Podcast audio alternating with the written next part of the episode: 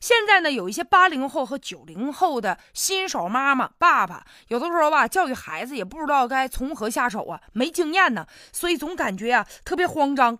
以前吧，就问问人家生育过孩子的，取取经。现在好了，有好多微信平台就推送那个公众号啊，里面就说是一些专业的家庭教育的微信公众号，里面每天推送了一些育儿的理论，告诉你几点几点要陪孩子做什么样的游戏，孩子每天要吃什么什么样的东西，你应该如何如何对待孩子，恨不得就手把手就告诉这个父母该怎么教育孩子。当然了，如果说完全不懂，看一看借鉴一下呢，也未必都是坏事但但是这个看。和相信呢，得有个度，你不能完全就觉得那个微信号当中那个专家把他神化了，我什么事儿都按照专家说的做。而且吧，他有的是一个专家给你提供的，不仅仅是一些信息，而且传递的是一些焦虑。那意思就是说呀，如果你不按照他的这个方法去做的话，有可能会给孩子造成伤害。甚至有一种论调就说了，如果你不懂教育孩子，你对孩子造成的伤害，那是再多的时间和金钱都没有办法弥补的。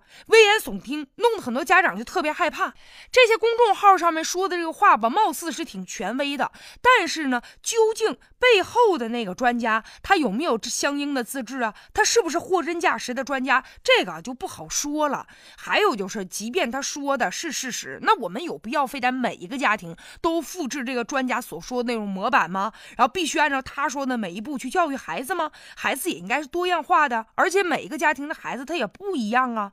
最主要要的就是有一。些微信号啊，他干嘛推送这些东西呢？不是说免费的，好心告诉你怎么教育孩子，有自己的目的。可能有一些微信号时间长了，当你对他产生信赖了之后，就要靠着这个来赚钱了。希望父母买他的产品，或者是说我们开课，每周上几堂课，你家长带着孩子来吧。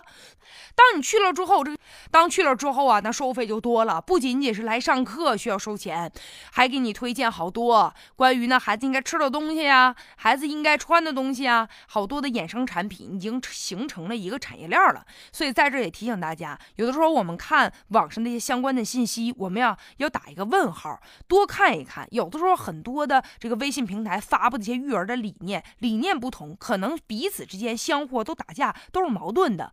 我觉得还是应该相信自己吧。凭借着父母对于孩子的那份爱，还有什么是做不好的呢？